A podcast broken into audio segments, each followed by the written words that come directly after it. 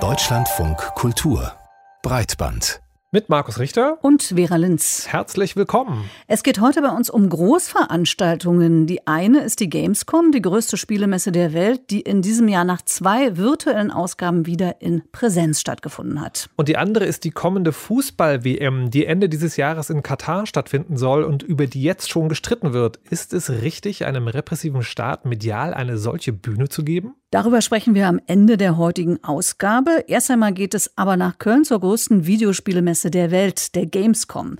In der Vergangenheit kamen bis zu 370.000 Menschen nach Köln, um einen kleinen Blick auf die neuesten Videospiele zu bekommen. Im Vorfeld der Messe gab es ein wenig Unruhe. Ein paar große Hersteller hatten abgesagt und auch die Corona-Situation ist ja nach wie vor alles andere als sicher. Es war also gar nicht klar, ob die diesjährige Gamescom ein glorreicher Neuanfang wird oder sich vielleicht doch alles geändert hat. Unser Reporter Benedikt Wenk war schon auf sehr vielen Ausgaben der Gamescom. Für ihn ist es also ein besonderer Ort des Zusammenkommens der Branche und Community. Wie es dieses Jahr für ihn war, hören Sie selbst. Das Gefühl ist schon ab dem ersten Tag wieder da. Das hier sind meine Leute. Alle hier lieben Videospiele und deswegen sind wir auch hier. Und äh, dahingehend ist eigentlich alles wie immer bei der Gamescom. Die Hallen sind aufwendig dekoriert, übergroße Videospielhelden, große Bühnen, Anheizer, die in Mikrofone brüllen und laut wummernde Gaming-Trailer. Dazu lange Schlangen an den Ständen, an denen gespielt werden kann, was erst in Wochen oder sogar Monaten auf den Markt kommt. Da fallen die Veränderungen in diesem Jahr auf den ersten Blick gar nicht so auf. Aber es gibt sie, sagt auch Felix Falk vom Verband Game, der die Messe mit veranstaltet. Wir haben hier die Gänge erweitert, man hat viel mehr Platz ähm, und der Platz entsteht beispielsweise auch dadurch, dass wir viel weniger Leute in die Hallen lassen. Das haben wir von vornherein gesagt und äh, das sieht man jetzt auch an den Tagen. Das geht auf das Konzept, dass einfach die Menschen sich hier gut bewegen können, dass nicht zu viele in den Hallen sind, aber trotzdem eine super Stimmung und eine gute Atmosphäre ist, weil es dann doch genug äh, Leute sind, um die auch herzustellen. Dafür mischen sich in diesem Jahr unter die Game Publisher gefühlt noch mehr Firmen, die mit Gaming an sich gar nicht so viel zu tun haben. Überall sind Autohersteller wie zum Beispiel BMW oder Porsche, Fastfood-Ketten oder auch ein riesiger Stand von TikTok. Für Falk gehört das trotzdem genau hierhin. Die Games-Kultur wird deswegen auch immer vielfältiger, weil andere sich daran orientieren und immer stärker auch in die Games-Kultur mit reingehen. Das Leitthema der Gamescom dieses Jahr heißt ja auch Games, das Herz der Popkultur, weil Games nicht nur das erfolgreichste Unterhaltungsmedium unserer Zeit sind, sondern weil sich immer mehr Leute daran orientieren. Aber auch da habe ich so ein bisschen das Gefühl, dass man Fläche auffüllen will. Trotzdem gibt es für mich auf der Messe Highlights. Eins davon war am Donnerstag und es war sehr laut, noch lauter als normal. Das Spiel Metal Hellsinger hat mit mehreren Metal-Bands kooperiert und brachte Stars der Szene auf die größte Gamescom-Bühne.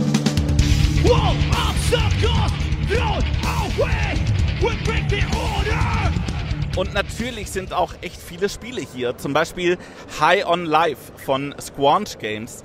Das wird mit einem der Macher der Zeichentrickserie Rick and Morty entwickelt. Man spielt einen Teenager, der in einer kreisbunten Welt Kopfgelder für Aliens einsammelt. Die Waffen sprechen mit dem Protagonisten, geben Tipps, kommentieren das Spielgeschehen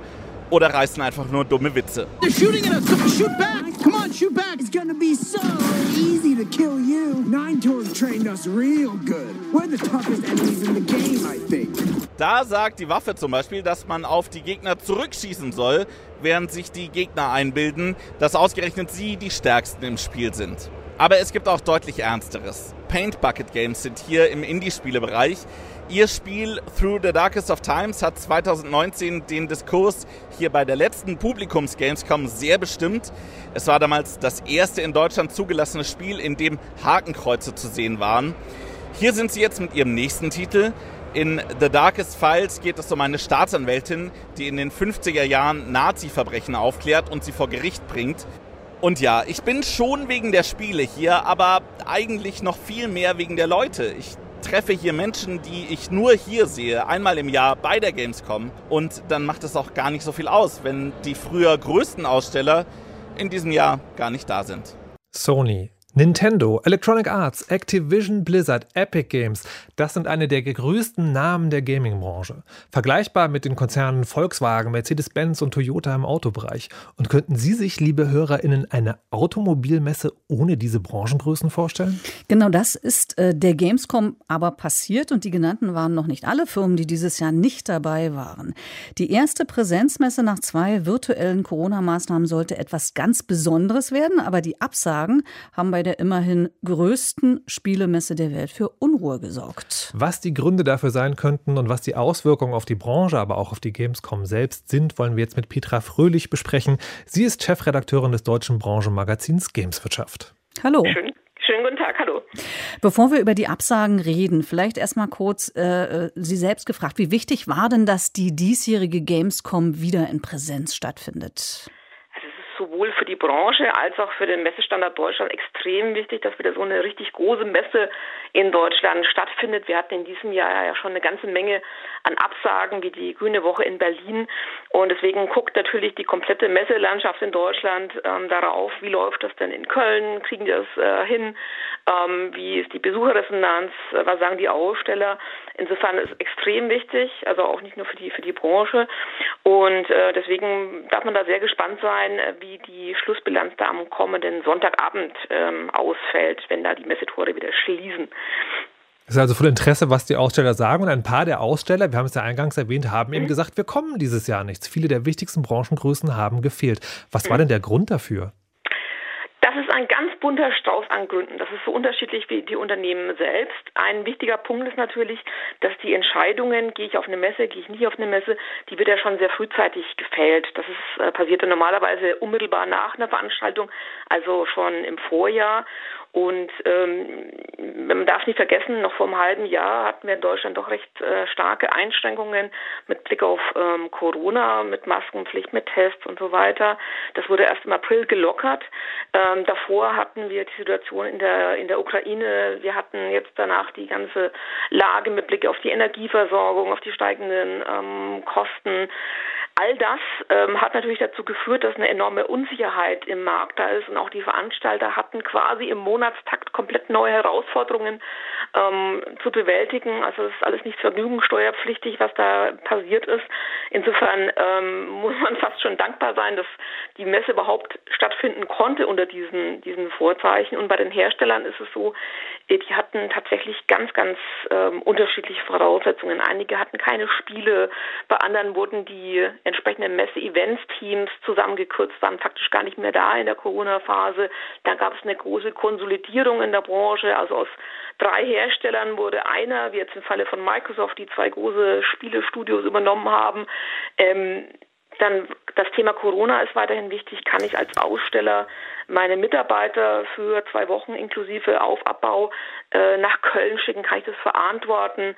Ähm, was heißt das äh, für, für, meine, für meine Planung in den kommenden Monaten? Also es war ein richtig großes Bündel. Ähm, aber in, in der Hauptsache war es natürlich so, dass einfach die Spiele gefehlt haben, beziehungsweise die Bereitschaft gefehlt hat, zu sagen, wir bauen extra für die Messe eine komplett hochglanzpolierte Version, die wir den, den Endverbrauchern zu, zeigen können. Ähm, da hat es einfach an Kapazitäten gefehlt, auch in den Studios, die ja unter den aktuellen Voraussetzungen momentan Spiele bauen. Aber Frau Blizzard, um, äh, Frau Blizzard, Frau Fröhlich, um kurz dazwischen zu gehen, Blizzard zum Beispiel hatte ja äh, schon vor, äh, schon bei der letzten Präsenz-Gamescom Gamescom 2019, also schon vor Corona keinen eigenen Stand. Ist das vielleicht eine kontinuierliche Entwicklung, dass große Hersteller wegbleiben, auch äh, jenseits von Corona? Man sieht es tatsächlich auch in anderen Branchen, wie vorhin erwähnt, eben bei den bei den ähm, Automobilherstellern, die auch eine IAA ausfallen lassen, wie jetzt ähm, im Falle von Toyota, Tesla, die sagen, wir gehen auch einfach nicht auf eine IAA, weil wir unsere eigenen Veranstaltungen haben. Ähm, bei Blizzard kamen auch viele Dinge zusammen, aber auch hier ist es so, dass man äh, die eigenen digitalen Kanäle nutzt, um die Zielgruppe zu erreichen. Blizzard Entertainment hatte über Jahre hinweg den schönsten, aufwendigsten, teuersten, tollsten Stand auf der kompletten Messe. Das war ein echter Hingucker. Das war quasi so eine Art kleiner Freizeitpark, den die aufgebaut haben. Extrem große Schauwerte mit Millionen Aufwand. Und wenn das fehlt, das merkt man der Messe natürlich an und explizit auch in diesem Jahr. Jetzt ist ja sozusagen, das sind ja zwei Extreme. Ne? Das eine ist, man fährt auf eine Messe und ist dort einer unter vielen. Und das andere ist, ich mache alles selbst. Große Plattform, äh, eigene Hausmesse vielleicht sogar. Und dazwischen gibt es ja aber ein relativ neues Format. Und das sind so Stream-Gaming-Shows, wie zum Beispiel die Gaming Awards, eine Preisverleihungsshow, die im Prinzip eine Aneinanderreihung von Games-Ankündigungen und Trailern ist. Ist sowas vielleicht auch dafür verantwortlich, also dieses neue Format, dass eine Präsenzmesse wie zum Beispiel die Gamescom vielleicht gar nicht mehr so attraktiv für die Hersteller ist? Die Gamescom selber hat mit der Eröffnungsshow der Gamescom Opening Night Live am vergangenen Dienstag selber so eine Art Aneinanderreihung von Werbetrailern, geht über zwei Stunden, war diesmal wieder live aus Köln, ähm, vor Publikum, 2000 Leute. Ähm, da wird tatsächlich, werden, werden neue Spiele vorgestellt, Webpremiere, Neuheiten, Updates zu bestehenden, bereits angekündigten Titeln. Ähm, das heißt, die Gamescom nutzt dieses Format auch, aber in der Tat ist es so, dass selbst äh, mittelgroße Studios inzwischen eigene ähm, Streaming-Shows veranstalten, weil sie sagen, das sind unsere eigenen Kanäle, unsere eigenen Plattformen, unsere eigenen Communities, die wir zu einem Termin ansprechen, der für uns passt. Und äh, wir sind da nicht darauf angewiesen, dass wir die Spiele zu einem Tag X nämlich zum Start der Gamescom fertig haben, sondern wir sagen, wenn es September wird, wird September und wenn es Oktober wird, ist es Oktober. Insofern diese Flexibilität äh, nehmen sich viele Hersteller raus und deswegen hat man in den letzten Jahren tatsächlich sehr viele dieser, dieser Shows gesehen, die von den Herstellern selber verwendet wurden und organisiert wurden. Da ist das Vorbild tatsächlich ein Apple oder Tesla, die sagen, äh, wir können das auch selber. Inwieweit macht es denn für den Games-Journalismus einen Unterschied, dass die Hersteller fehlen? Also wird für Sie und Ihre Kolleginnen die Messe dadurch weniger interessant? Man hat es in diesem Jahr ein bisschen gemerkt im Pressezentrum, da war deutlich weniger los als in den Vorjahren. Ähm, sowohl nationale als auch internationale Redaktionen haben deutlich weniger Leute nach Köln geschickt, hat auch ganz unterschiedliche Gründe, Kosten natürlich auch. Aber ähm, Punkt war sicherlich, dass die großen, die großen Hersteller gefehlt haben. Wenn jetzt ein Sony da gewesen wäre, die so ein God of War zeigen, das jetzt in ein paar Monaten erscheint, oder ein Electronic Arts mit dem neuen FIFA oder ein Activision Blizzard mit dem neuen Call of Duty, das sind natürlich äh, Blockbuster, die sicherlich mehr Pressevertreter angezogen hätten. Und insofern äh, ist man auch im Pressezentrum ständig in die gleichen Leute gerannt. Ähm, das ist ein deutlicher Unterschied gewesen zu den, zu den ähm, Vorjahren. Da hat man das ein bisschen ablesen können, wieso das Interesse ist. Aber ich habe den Eindruck, dass zumindest in Social Media äh, die Messe schon ähm, große Beachtung findet. Jetzt, äh, wie ist es denn bei den Ausstellern eigentlich selber? Weil da könnte man einerseits denken, okay, mehr Platz für die, die halt doch kommen. Andererseits, wenn die ganz Großen fehlen, fehlen vielleicht auch die Zugfrage. Wie ist die Stimmung unter den Ausstellern? Ist für die vielleicht vorstellbar, das ist jetzt der Anfang vom Ende der Gamescom, um es nochmal plakativ zu fragen? Also das glaube ich nicht. Also tatsächlich hat ähm, auf der Messe jetzt auch schon die Planung für das kommende Jahr angefangen. Den Termin gibt es ja auch schon. Und ähm, ich habe jetzt auf den letzten, in den letzten fünf Tagen mit ganz, ganz vielen Ausstellern gesprochen, kleine wie große, wie deren Eindruck ist. Und da war natürlich schon eine gewisse Erleichterung zu spüren, dass es in diesem Jahr ähm, sehr gut klappt. Also die Bude ist rappelvoll, ähm, mal, mal auf den Punkt zu bringen.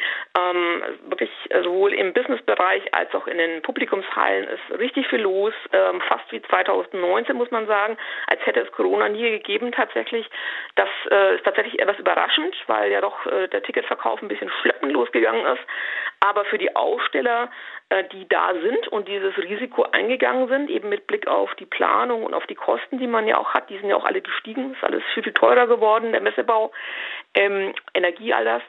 Ähm, für die hat sich das sicherlich ausgezahlt, weil man natürlich, wenn die Großen nicht da sind, kann man auch mit äh, mittelgroßen Spielen ein bisschen mehr glänzen und davon profitieren zum Beispiel auch die vielen, vielen hundert Entwickler von Indie-Spielen, also kleine zwei, drei, vier Mann-Studios, die ein ein Produkt entwickeln, äh, die bekommen etwas mehr Aufmerksamkeit sicherlich ab, wenn nicht äh, tausend Leute den FIFA-Stand belagern, sondern ähm, sich auch für andere Spiele interessieren. Also die könnten tatsächlich davon profitieren. Kurzer Blick noch in die Zukunft. Die Gamescom ist die größte äh, äh, mhm. Computerspielemesse der Welt.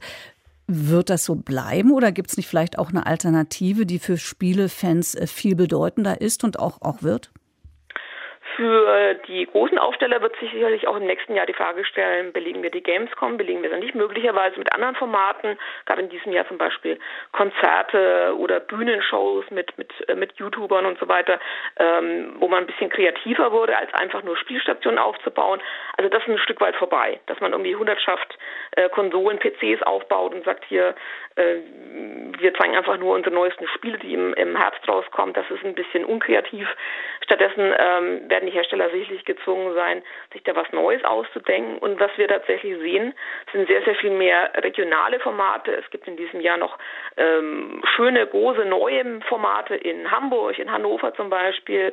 Die sind viel, viel kleiner als eine Gamescom natürlich, aber natürlich etwas muckeliger und familiärer und ähm, für die Leute im Einzugsgebiet auch attraktiver, als wenn man dann eine lange Anreise hat. Insofern, ich glaube, man wird in den nächsten Monaten äh, nur vorausgesetzt Corona ähm, entwickelt sich nicht wieder äh, zurück, dann äh, werden wir sehr, sehr viel mehr kleine Formate in äh, Messehallen sehen. Und das ist eine gute Entwicklung, weil sich die Community doch danach sehnt, äh, sich wieder zu treffen und rauszukommen und die Spiele gemeinsam zu erleben. Es geht also auch ohne die Großen, aber es ändert sich auch was in der Gaming-Branche, sagt Petra Fröhlich, Chefredakteurin des Branchenmagazins Games Wirtschaft. Vielen Dank. Sehr, sehr gerne. Breitbandbesprechung. Zur Gamescom gehört immer auch eine Konferenz, der Gamescom-Kongress. Und da geht es um das Potenzial, das in Computerspielen steckt und die Chancen, die sie für die Gesellschaft bieten. Was zum Beispiel können Games für die Gesundheit leisten? Oder anders gefragt, kann man spielen und dabei gesund werden? Das war zum Beispiel ein Thema, das diskutiert wurde. Mike Masuch leitet den Fachbereich Medien und Informatik mit dem Schwerpunkt Entertainment Computing an der Universität Duisburg-Essen und hat dort die erste Professur für Computerspiele in Deutschland inne. Mit ihm haben wir gesprochen und ihn als erstes gefragt, ob und wie sich Gaming-Spaß mit wissenschaftlichem bzw. medizinischem Nutzen überhaupt vereinbaren lässt. Ja, sicher. Also wenn Sie Patienten haben, die gut gelaunt sind, da geht es ihnen auch viel schneller besser. Aber man muss dort genau hinschauen, in welchem Feld versuchen wir Spiele einzusetzen, um die Gesundheit von Menschen zu befördern. Das Naheliegende ist ja so eine Bewegungsförderung. Menschen werden immer dicker und äh, die spielen viel zu viele Computerspiele. Warum kann man das nicht verbinden und das Beste aus beiden Welten nehmen, also Computerspiele zur Bewegungsförderung einsetzen. Also Wii Fit und äh, diesen Wii Ring oder sowas kennen vielleicht einige. Und äh, das passiert tatsächlich, dass Menschen motivierter sind, beim Training mehr Anstrengung aufwenden, wenn sie durch Spiele motiviert werden. Der kleine Nachteil ist, es ist nicht nachhaltig. Also so konventionelle Computerspiele für die Bewegungsmotivation befördern leider keine Langzeitmotivation, weil die auch nicht so intrinsisch motivieren wie jemand, der sich selber zum Sport motiviert. Also da können wir aber sagen, Spiele machen zwar dann mehr Spaß, aber sie motivieren nicht besser als äh, jetzt ein Vorsatz, den man vielleicht zu Silvester geschlossen hat. Aber was wird denn genau gespielt? Können Sie das mal beispielhaft erklären, wie man sich so ein Spiel vorstellen kann? Was man da macht? Um, da können wir uns vielleicht mal die Angststörung vornehmen. Es gibt da eine Expositionstherapie, dass also Menschen mit einer Angststörung, sagen wir vor Spinnen oder vor hohen Plätzen oder vor dunklen Röhren, dass sie eine Angst haben und man zeigt ihnen in abgemildertem Umfang, jetzt zum Beispiel eine Spinne, die ist weit weg und ist ganz klein und man gewöhnt sich daran langsam, je mehr und mehr man mit sogenannten Coping-Strategien das bewältigen kann für sich. Und irgendwann kann man tatsächlich seine eigene Angst so weit in den Griff kriegen, dass man diese Angststörung selber ohne Medikation oder ohne Therapie bekämpfen oder so weit unterdrücken kann, dass man ein normales Leben führen kann. Ein anderer Ansatz, wo sich sozusagen, ich sage jetzt mal, die physikalische und die digitale Welt auch schon verknüpft haben, sind ja in so Ansätzen wie zum Beispiel Fitness-Trackern zu finden, wo man also für was Bestimmtes dann in einer App oder einer Software irgendwie Punkte oder Auszeichnungen bekommt. Kann man sowas auch bei längeren Behandlungen begleitend einsetzen? Also keine Ahnung, mit Bonusmedaillen an Medikamente erinnern oder körperliche Reha-Maßnahmen irgendwie auch gamifiziert begleiten? Bringt das was? Wird das auch gemacht? Ja, äh, Sie sprechen da so ein bisschen in diese Gamification-Ecke. Das heißt, man nutzt nicht wirklich Computerspiele, sondern Spieletechniken. Und dann gibt es so Leaderboards und da gibt es so kleine Sternchen, die man sammeln kann, wenn man Dinge gut gemacht hat. Allerdings ähm, ist das auch wieder nicht so richtig nachhaltig. In der Forschung hat man gemerkt, dass Langzeiteffekte leider dem Korrumpierungseffekt unterliegen. Das ist, wenn ich eine Tätigkeit sehr gern mag und dafür bezahlt werde, ersetzt sich die Motivation leider durch die Bezahlung. Das heißt, ich mache es dann nicht mehr, weil ich intrinsisch motiviert war und das selber wollte, sondern weil ich dann dafür belohnt werde durch eben Geld. Wenn solche Spiele entwickelt werden, wie läuft das ab? Arbeiten hier Gaming-Hersteller und Menschen aus dem Gesundheitsbereich denn schon so richtig zusammen und entwickeln das gemeinsam? Ja, ich habe ja neulich so einen Vortrag gehalten über Games in der Medizin und dafür mal wieder richtig recherchiert und ich war überrascht und auch beeindruckt, wie vielfältig und kreativ eigentlich die ganzen Spielentwickler und Mediziner irgendwie zusammenarbeiten. Allerdings gibt es da ein großes Transferproblem. Zum einen ein Spielestudio selber hat kaum die Möglichkeit darüber dann sehr viel ähm, Spiele abzusetzen. Ja, wenn ich jetzt ein Spiel für eine spezielle Zielgruppe mache, meinetwegen, um Dyskalkulie zu beheben, ja, dann kann ich das nicht so häufig verkaufen wie jetzt GTA oder irgendwie Fortnite. Ja, da kann ich über Stückzahlen gehen und äh, krieg dafür meinen Gewinn. Das heißt also, die Projekte, über die wir reden, sind meistens immer sehr kleine, von engagierten Spielentwicklern oder von Forschungsinstitutionen und Einzelpersonen im medizinischen Forschungsbereich gemacht. Es gibt auch eine ganze Reihe guter Startups, die das auch versuchen, darauf ihr Geschäftsmodell zu gründen. Aber das sind zwei getrennte Welten. Eigentlich eher so Serious Games Firmen, die glauben, äh, damit ähm, vielleicht auch Umsatz machen zu können. Die gibt es noch relativ wenig. Und die großen Spielentwickler, die halt eben ja, so Vollpreis-Computerspiele machen, ja, die kümmern sich in der Regel dann nicht um medizinische Probleme. Jetzt klingt das sozusagen alles nach einem sehr eng umschriebenen Gebiet, ne? also sowohl von der Anwendungsweise als auch von der Wirkungsweise, als auch von mhm. dem, wer macht das eigentlich und wie viel Geld kann man damit bedienen. Also ein eingeschränktes Feld, eine Nische. Sehen Sie da noch mehr Potenzial zu in der Zukunft, sowohl was man damit machen kann, als auch zur Verbreitung? Ja, ganz massiv. Also wenn wir uns mal überlegen, wenn die Spielebranche so arbeiten würde wie die Pharmabranche, das heißt, wir hätten Wirkungsnachweise und digitale Anwendungen, die die Gesundheit von Menschen verbessern. Das ist also ein riesiges Potenzial in Prävention, in Intervention oder Rehabilitation und Ausbildung. Denn wir haben an vielen Stellen schon Wirksamkeitsnachweise, aber aufgrund des geringeren Budgets sind die meistens nicht so umfassend wie jetzt bei Medikamententests. Aber dadurch, dass nahezu unser ganzes Leben digitalisiert wird, haben wir natürlich auch viel mehr Zugriff und können da eigentlich auch viel besser mit Daten arbeiten. Ähm, das äh, kann ja unter allen Datenschutzauflagen tatsächlich passieren. Aber wenn ich meine zum Beispiel meine Schlafdaten an meinen persönlichen Hausarzt weitergeben kann, kann der viel bessere Entscheidungen treffen, weil er eine viel bessere Datenbasis hat. Und da stehen wir noch ganz am Anfang. Aber dennoch inzwischen auch mehr und mehr Bereitschaft in einem ja, relativ konservativen Umfeld äh, wie der Medizin, dass wir jetzt auch unkonventionelle Lösungen wie zum Beispiel Computerspiele einsetzen. Sagt Mike Masow, Professor für Computerspiele an der Universität Duisburg-Essen.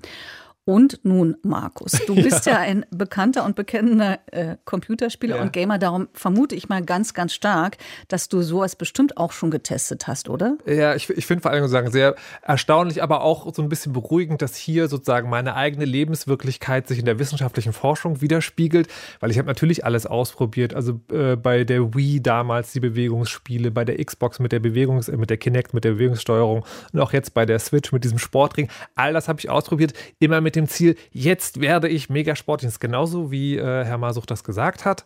Das wollte ich fragen. War das so, dass du dann korrumpiert warst? Sagen wir mal, also na, korrumpiert mit Geld verdienen vielleicht nicht, aber dass du dann nee. irgendwann nicht mehr so richtig Lust hattest, nee, weiterzumachen? Ja, genau. Es war sozusagen, am Anfang war das alles ganz toll, man wird belohnt und im Spiel passiert irgendwas.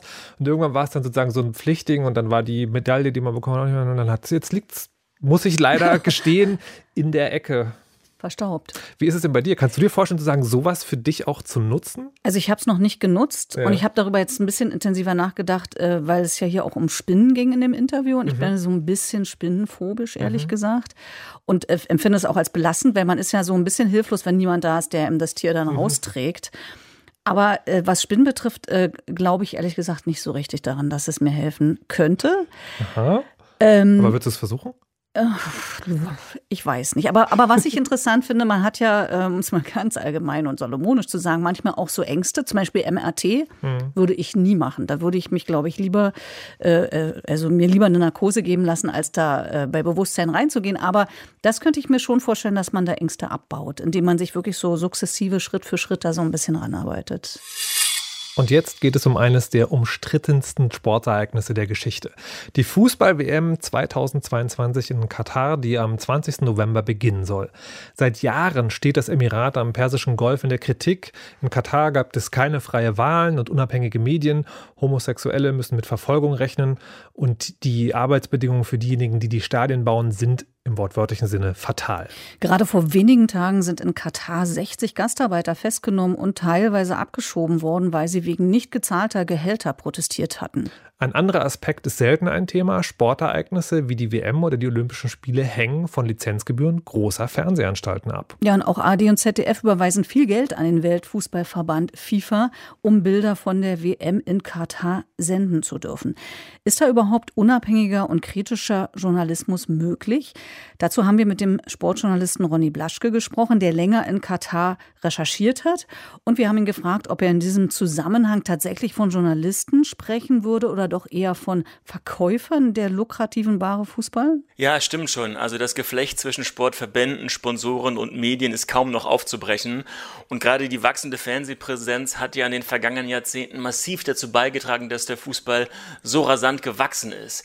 Und wenn wir auf Katar schauen, aus finanziellen Gründen braucht dieses kleine Land eigentlich keine Weltmeisterschaft. Wir haben es mit einem der reichsten Länder der Welt zu tun. Aber Katar will die Plattform Fußball politisch nutzen, will neue Wirtschaftszweige erschließen, wirbt um Investoren, Fachkräfte, um Touristen. Und wir müssen uns immer bewusst sein, dass eine unkritische Berichterstattung von dieser WM dem katarischen Anliegen eher hilft. Also je schwärmerischer wir über Tore und Titel berichten, desto weniger Zeit haben wir letztlich für die Thematisierung von Menschenrechtsverletzungen. Aber wäre es dann nicht vielleicht konsequent, als öffentlich-rechtliche Anstalt ganz auf diese WM zu verzichten? Also ich persönlich hätte nichts dagegen, aber ich glaube, dass viele Millionen Menschen das anders sehen. Ähm, die TV-Quoten werden vielleicht geringer sein, aber am Ende immer noch hoch genug. Erst recht, wenn das deutsche Team erfolgreich spielen sollte, vielleicht sogar ins Finale einzieht. Und das Ganze ist ja auch komplizierter, als wir oftmals denken. Ja, Katar ist einer der größten Auslandsinvestoren in Deutschland, hält Anteile an Volkswagen, an der Deutschen Bank, an Hapag-Lloyd und Deutsche Konzerne haben auch an der Infrastruktur in Katar massiv mitgebaut. Da war Siemens dabei, die Deutsche Bahn, auch SAP und spätestens seit dem Besuch von Wirtschaftsminister Robert Habeck in Doha wissen wir, dass Deutschland bald auf katarisches Flüssiggas angewiesen sein könnte. Also da gibt es viele Abhängigkeiten auch des demokratischen Deutschlands nach Katar und das ist wichtig, dass wir das in der Berichterstattung rund um die WM auch immer wieder thematisieren. Das ist ja ein frommer Wunsch, aber dann stellt sich natürlich sofort die Frage, wie könnte das aussehen? Ich bin auch oftmals skeptisch, weil ich schon seit langem auf den Sport schaue, seit 2006 auf alle großen Sportereignisse und es war meistens so, dass vor der Weltmeisterschaft, vor den Olympischen Spielen, da gab es kritische Dokumentationen, häufig von Investigativjournalisten wie Hajo Seppelt oder von politischen Redaktionen. Der Westdeutsche Rundfunk, gutes Beispiel, hat das wunderbare Rechercheformat Sport in Zeit etabliert. Aber sobald dann der Ball rollte oder die olympische Flamme entzündet war, das gilt auch für die Olympischen Spiele, dann lief sie wieder, diese Unterhaltungsmaschine, ja, da gab es Emotionen und Superzeitlupen, dieser berüchtigte Smalltalk am Spielfeldrand mit ehemaligen Fußballprofis.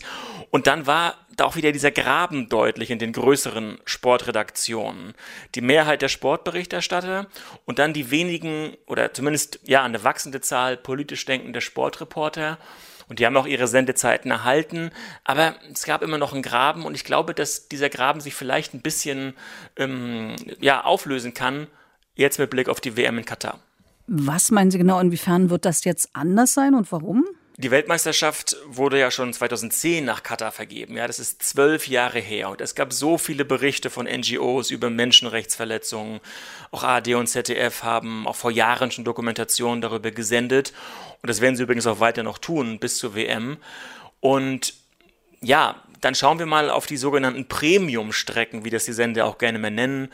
Die ARD Sportschau am Samstag, das ZDF Sportstudio am, am späten Samstagabend Da war das Politische meistens eher Randnotiz. Oder schauen Sie auf die Live-Berichterstattung. Ja, das ist, das ist die Berichterstattung, die die meisten Zuschauenden hat, also während der Spiele. Wenn TV-Kommentatoren da über politische Themen gesprochen haben, dann haben sie gewalttätige Fans zum Beispiel, ja, dann haben sie danach extrem viel kritische Zuschauerpost erhalten, weil eigentlich die Zuschauer beim Fußball ungern von Politik behelligt werden wollen. Aber das wird bei dieser WM so nicht möglich sein. Ja, das sind Stadionbauten, da sind viele Menschen, äh, viele Arbeitsmigranten ums Leben gekommen und ähm, das, das müssen die Sender thematisieren und vielleicht führt es das dazu, dass wir diese heldenhafte Fußballsprache so ein bisschen von der Glorifizierung befreien. Ich spekuliere mal, die FIFA hätte da sicherlich was dagegen. Und es gehört ja inzwischen auch total zum Alltag, dass die Sportverbände bei solchen Großereignissen die Fernsehsignale ja selbst produzieren und dann rausgeben. Ist dann nicht auch damit zu rechnen, dass doch hier wieder Fangewalt, politische Proteste vom großen Publikum ungesehen bleiben werden? Ja, das ist ein Trend, das ist eine Gefahr und das gilt auch außerhalb der großen Weltmeisterschaften. Die Fußballindustrie möchte die Deutungshoheit behalten. Das sieht man in England, in Spanien, auch bei uns in der Bundesliga.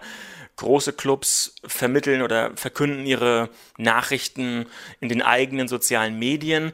Das mag den öffentlich-rechtlichen Rundfunk jetzt nicht so stören, aber privatwirtschaftliche Regionalmedien die lokalen Radiostationen, Zeitungen, die machen mit den Nachrichten über den lokalen Fußballclub schon auch noch Auflage und erzielen äh, höhere Klickzahlen oder auch vergrößern ihre Hörerschaft. Und auch da kann Qatar vielleicht so einen Trend umkehren, ja. Also wir haben jetzt schon bei den privaten Sendern wie Sky, Magenta TV, auch das Portal meinsportpodcast.de. Da sind interessante Rechercheformate und Dokumentationen in der Entwicklung und zum Teil auch schon gesendet worden. Und gehen Sie davon aus, dass diese Entwicklung über die WM in Katar hinaus Bestand haben wird?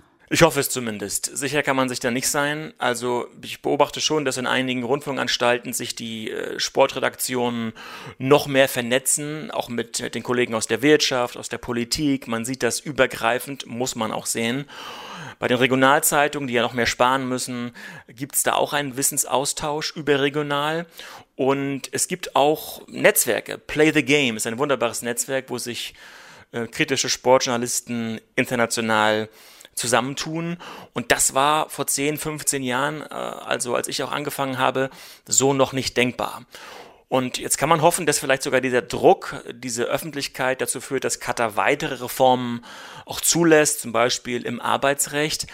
Aber, und das glaube ich auch, ähm, es sind Hardliner, es sind Konservative in Katar, die auch schon darauf warten, Reformen auch wieder zurückzunehmen, weil sie diese internationale Kritik, ähm, ja, weil sie darauf reagieren wollen. Und deswegen ist es wichtig, dass wir nach der WM, also im Jahr 2023, immer noch kritisch nach Katar schauen und auch auf andere Sportereignisse immer wieder auch danach in die Gastgeberländer weiterschauen der Sportjournalist Ronny Blaschke. Wir danken für das Gespräch und werden das Covering der Fußball-WM uns ganz genau betrachten, wenn es soweit ist. Und das war es erstmal für heute mit dieser Breitbandausgabe. Wir bedanken uns fürs Zuhören und freuen uns über Kommentare oder Empfehlungen auf den sozialen Medien oder Podcast-Plattformen Ihrer Wahl. Wir, das sind Markus Richter und Vera Linz und, und wir sagen, Tschüss. tschüss.